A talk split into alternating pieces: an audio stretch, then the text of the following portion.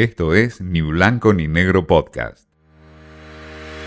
Watchers, qué ver y dónde encontrarlo, con Candy Martin. La nueva serie de terror dirigida por Mike Flanagan, creador de La Maldición de Hill House y Doctor Sueño, llegó a Netflix.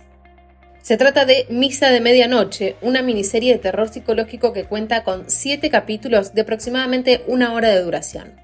La acción transcurre en Crockett Island, una pequeña isla con una decena de habitantes, territorio de tradición cristiana en su gran parte, por lo que para esos habitantes asistir a misa es innegociable.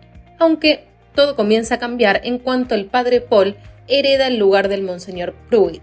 Sin embargo, y sin arriesgarnos a dar ningún tipo de spoiler, hay muchas sorpresas y no son pocos los subgéneros que Flanagan va tocando a medida que se desarrolla el guion.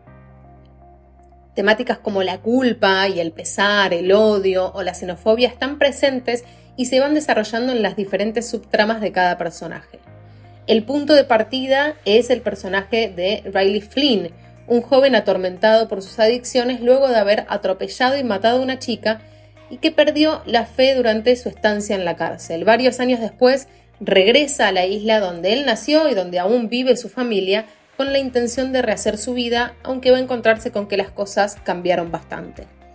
Al igual que vimos en La maldición de Hill House, la atmósfera de terror de Misa de Medianoche se cocina a fuego lento.